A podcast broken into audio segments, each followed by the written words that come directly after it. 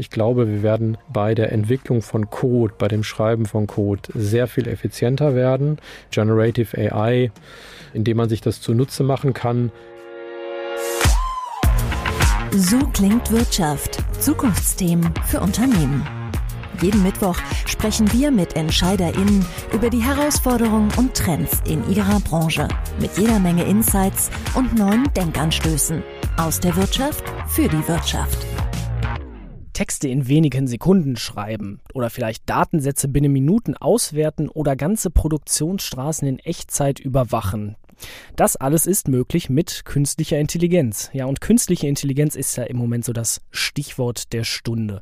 Sie verändert im Moment ziemlich viel unseren Alltag und vor allem damit auch unsere Arbeit.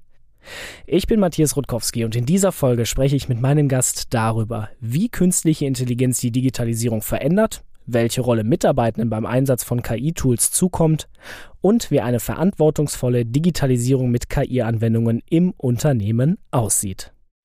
Warum ist das wichtig?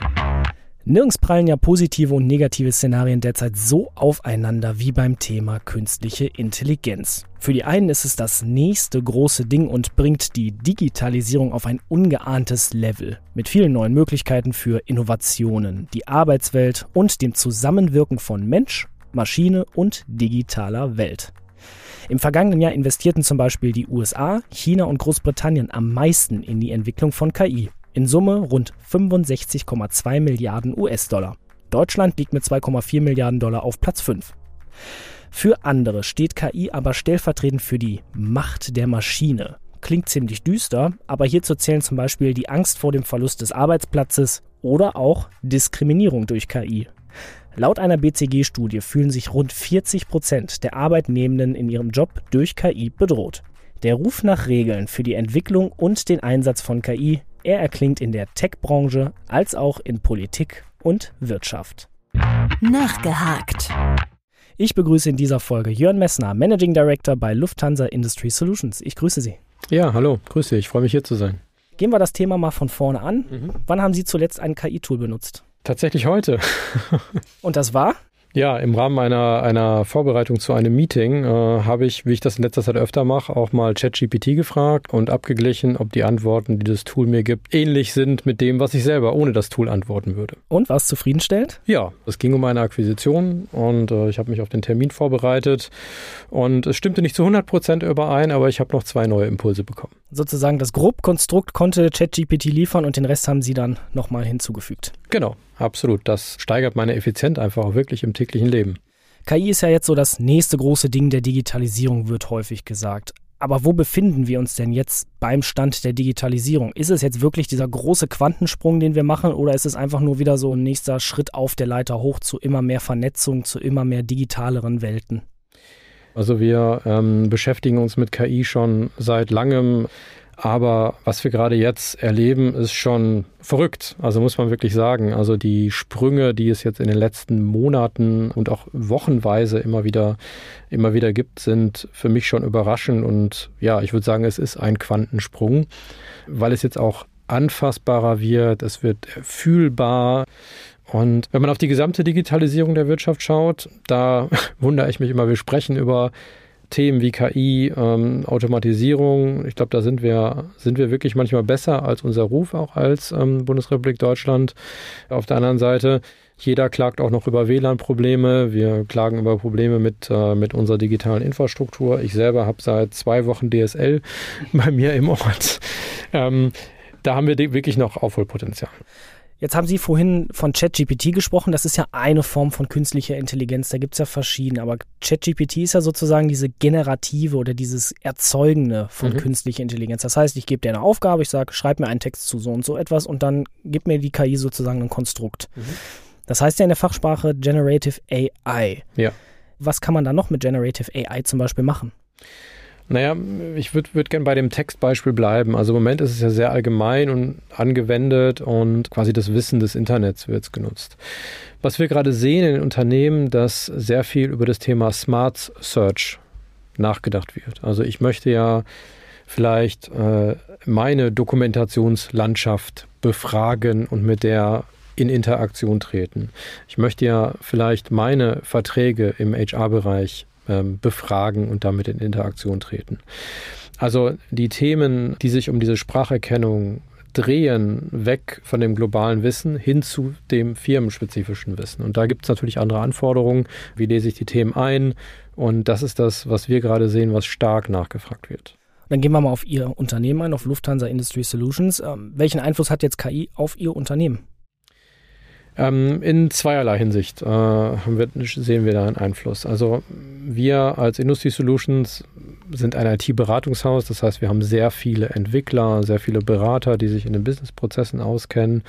Und ich bin davon überzeugt, dass gerade das Bild des Entwicklers sich in den nächsten Jahren ändern wird. Ich gehöre nicht zu den Vertretern, die sagen, dass das Berufsbild in irgendeiner Art und Weise bedroht ist. Im Gegenteil, ich glaube, wir werden bei der Entwicklung von Code, bei dem Schreiben von Code sehr viel effizienter werden. Generative AI, jetzt nicht nur in Form von ich produziere einen Text, sondern ich produziere Code, indem man sich das zunutze machen kann. Der zweite Punkt ist, dass wir Lösungen mit KI entwickeln. Und ähm, Sie haben gerade gesagt, es gibt ja nicht nur ChatGPT, komplett richtig. Also Prediction-Lösungen äh, sind ein wichtiger Punkt im, im Rahmen von künstlicher Intelligenz. Natural Language Processing ist ein wichtiger Punkt im Rahmen der künstlichen Intelligenz. Bilder auszuwerten, ein weiterer wichtiger Punkt. Unsere Strategie ist es, dafür so etwas wie ein AI as a Service zu entwickeln. Und zwar für jedes einzelne dieser Themen. Und das setzen wir gerade auch um im Bereich Generative AI. Aber wie konkret nutzen Sie die Technologie bisher? Jetzt mache ich mal den, den Raum auf für die komplette Lufthansa. Wir bekommen natürlich sehr viel Kundenfeedback äh, von unseren Kunden, von unseren Fluggästen und wir haben zum Beispiel eine AI-Lösung entwickelt, um dieses Kundenfeedback bei der Brussels Airlines äh, vorzusortieren, auch Antworten vorzuschlagen und sind jetzt gerade dabei, äh, das ist allerdings noch im Proof of Concept Stadium, das weiterzuentwickeln, indem wir den Callcenter Agents Möglichkeiten erstellen wollen, auf die interne Knowledge Base zuzugreifen. Auch wenn ich in einem Callcenter sitze, ich brauche schnell eine Antwort und dann ist es natürlich einfacher, wenn ich kurz eine Frage eintippe und nicht in Dokumenten suchen muss und bekomme dann eine Antwort. Also das Stichwort ist auch hier wieder Vernetzung, also zum Beispiel vom Kunden an den Customer Service und der Customer Service ins Unternehmen, wo das Wissen gelagert ist. Absolut, genau, genau. Ich glaube Vernetzung als, als Stichwort zum Beispiel eine andere Lösung, wo wir, wo wir das einsetzen, tatsächlich das bei einem Kunden, ist, dass wir Messwerte vorberechnen. Das ist beim, ähm, bei einem Gasnetzbetreiber in einer größeren deutschen Stadt. Dort setzen wir auch AI-Services ein, um diese Messpunkte zu berechnen. Und in all diesen Fällen steht am Ende ein AI-Service dahinter. Und das Thema Vernetzung ist eigentlich heute die große Möglichkeit, nicht nur mit einer Technologie wie AI äh, etwas zu lösen, sondern die Cloud, äh, AI wäre ohne die Cloud zum Beispiel nicht möglich. Ich muss heute, und das ist das Spannende an der Technologie, die verschiedenen Themen zusammenbringen und die verschiedenen Punkte miteinander zu verbinden. Im Englischen würde man sagen, connecting the dots is the key. Und ich glaube, das ist ähm, gerade jetzt auch im Zusammenspiel mit AI entsprechend äh, auch zu berücksichtigen. Sie haben jetzt gerade schon angedeutet, dass Sie ja Kunden auch beraten. Wie machen Sie das denn? Weil KI ist ja noch für viele immer noch so ein bisschen Neuland, wenn es um die praktische Umsetzung geht. Ist natürlich eine Herausforderung für Sie dann auch als Unternehmen, oder? Ja, das stimmt. Ähm, ich muss aber sagen, dass gerade die Beispiele, die unternehmensbezogen sind, oft auch ja sehr auf der Hand liegen. Also deshalb kommen wir immer vom Kunden her. Ich frage immer, was ist der, was ist der größte Schmerz, den wir, den wir heilen können? Und kommen dann halt von dem Anwendungsfall und suchen dann die entsprechende Lösung. Thema Prediction. Jedes Unternehmen, was etwas transportiert oder Gäste befördert, lebt von Voraussagung, um seine eigenen Prozesse äh, effizienter zu gestalten. Und da ist es offensichtlich, dass eine KI helfen kann, diese Voraussagungen zu verbessern. Und es gibt keine One-Fits-All-Lösung. Das muss man einfach sagen. Äh, wir müssen uns den speziellen Fall beim Kunden anschauen, auch wie die Datenlage ist. Das ist alles entscheidend, dass äh, eine entsprechende Datenstrategie auch vorliegt und auf die Daten auch zugegriffen werden kann und die auch genutzt werden können. Und das dann natürlich nach allen in Deutschland notwendigen Mitbestimmungsvoraussetzungen, die natürlich auch zu erfüllen sind. Sie haben gerade das Stichwort äh, Prozesse effizienter gestalten genannt. Bei vielen Mitarbeitern ist ja dann so im Hinterkopf die Angst vor dem Jobverlust oder unwichtig zu werden. Wie gehen Sie damit um in Ihrem Unternehmen? wenn die Mitarbeitenden eben mit KI und eben solchen Ängsten konfrontiert sind? Ähm, wenn ich jetzt auf uns schaue, also begegnet mir das tatsächlich sehr selten, sondern es gibt eine unfassbare Neugier, sich mit den Möglichkeiten zu beschäftigen und auch die Effizienzvorteile, über die wir gerade gesprochen haben, zu nutzen.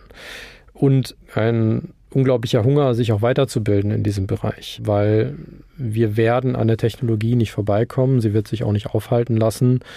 Und nach meiner Erfahrung werden sich Jobs verändern. Äh, wenn ich in die Geschichte schaue, sehe ich wenig Zeiten, in denen äh, neue Technologien wirklich langfristig Jobs in großer Anzahl vernichtet haben. Aber natürlich, das muss man sagen, gibt es eine Verlagerung. Also es werden sich Berufsbilder ändern. Und das müssen wir berücksichtigen in unseren Trainings, Ausbildungsplänen und die Kolleginnen und Kollegen dahin mitnehmen. Ich spüre aber im Moment tatsächlich ähm, keine Angst davor. Sie haben ja vorhin angesprochen, dass sich zum Beispiel bei Ihnen im Haus das Berufsbild des Entwicklers ähm, verändert. Wie kann sowas dann aussehen? Was macht er dann vielleicht zukünftig? dass man äh, jetzt nicht komplett immer bei Null ansetzt, sondern man nutzt natürlich vorhandene Bibliotheken und diese Bibliotheken werden in meiner Vorstellung ergänzt von Vorschlägen, die durch eine Generative AI erzeugt werden. Also das ist das eine. Ja, ich kontrolliere vielleicht noch mehr, ich wandle vielleicht etwas, etwas ab, ähm, adaptiere das, das ist das eine. Und der zweite große Block ist das Thema des Testens. Auch da schauen wir uns sehr genau an, wie kann Generative AI das Testen beschleunigen und dort wird wahrscheinlich derjenige, der äh, Tester ist, auch immer noch stärker an die Rolle des Kontrollierenden äh, rutschen. Da sind wir im Moment noch nicht, aber trotzdem muss ja auch jemand diese Testroutinen mit Generative AI entwickeln und das ist dann wahrscheinlich eher nochmal noch mal der kreativere Prozess, äh, genau das zu tun, diese Testroutinen zu entwickeln. Sie sprachen von ähm, AI as a Service. Was muss ich mir jetzt darunter vorstellen? Ist es dann wirklich so eine One-Size-Fits-All-Lösung, wobei Sie ja gerade gesagt haben, die gibt es ja nicht so wirklich, oder was ist es dann ganz genau? Also One-Size-Fits-All ist es halt gerade nicht.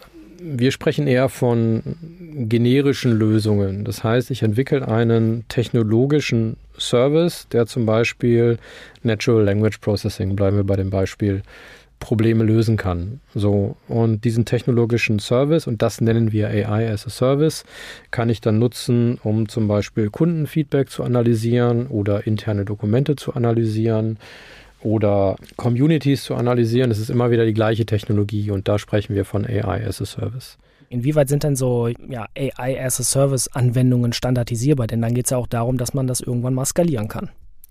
Ein Punkt dabei ist natürlich, dass man entsprechende Schnittstellen anbietet, also die Basistechnologie kapselt äh, und damit auch skalieren lassen kann, also wenn man mehr Rechengeschwindigkeit braucht und auf diese Basistechnologie, um es ganz einfach zu beschreiben, quasi mit einer Schnittstelle nur zugreift, die dann wiederum äh, den, den Businessbedarf abdeckt. Aber die eigentliche Technologie kann ich dann in einer Cloud betreiben oder was auch immer und damit erreiche ich tatsächlich auch die große Skalierbarkeit dann.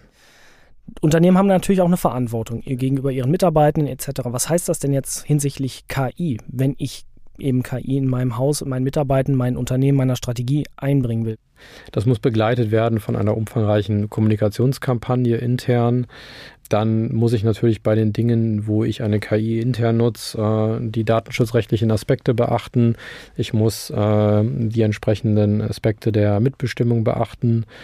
Und ich muss natürlich darauf achten, dass ich, wenn ich, und das gilt für jede Art von IT, ähm, wenn ich KI-Anwendungen entwickle, dass ich sie so ressourcenschonend wie irgendwie möglich entwickle, weil eins ist meiner Meinung nach sicher, KI wird den Energieverbrauch von IT-Anwendungen der IT weltweit nach oben schrauben. Also das wird sich nicht verhindern lassen und Green IT ist in aller Munde im Moment, aber das wird etwas sein, was normal werden wird. Also dass sozusagen Codes und Programmierungen und Software so wenig Energie wie möglich benutzen. Das ist Green IT.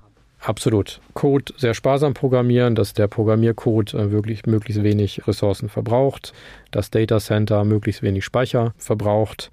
Das muss man sich auch immer bewusst sein. Vor kurzem hatte ein äh, CIO gesagt, äh, dass sie einen Cleanup Day für Data eingeführt hätten. Also einfach mal Daten löschen, die man nicht braucht, weil ähm, auch das kostet kostet Energie. Der Aufräumtag sozusagen für die Festplatte. Genau, genau. Und jetzt der Gedanke zum Mitnehmen.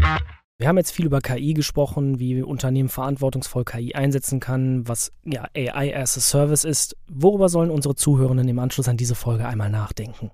Vor einem Jahr ähm, hat noch niemand von ChatGPT gesprochen. Heute prägt das alle Schlagzeilen.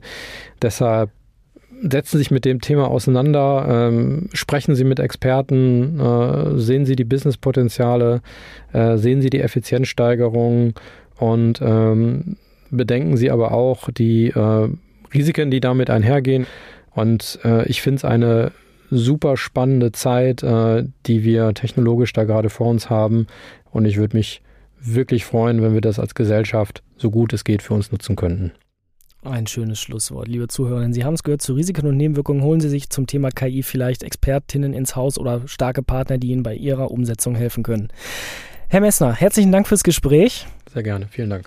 Und wir, liebe Zuhörerinnen, wir hören uns kommende Woche wieder zu einer neuen Folge So klingt Wirtschaft. So klingt Wirtschaft. Haben Sie Fragen, Kritik oder Anmerkungen? Dann schreiben Sie uns gerne an podcast@handelsblattgroup.com. Gefällt Ihnen, was Sie hören? Dann bewerten Sie uns gerne auf Spotify oder Apple Podcasts.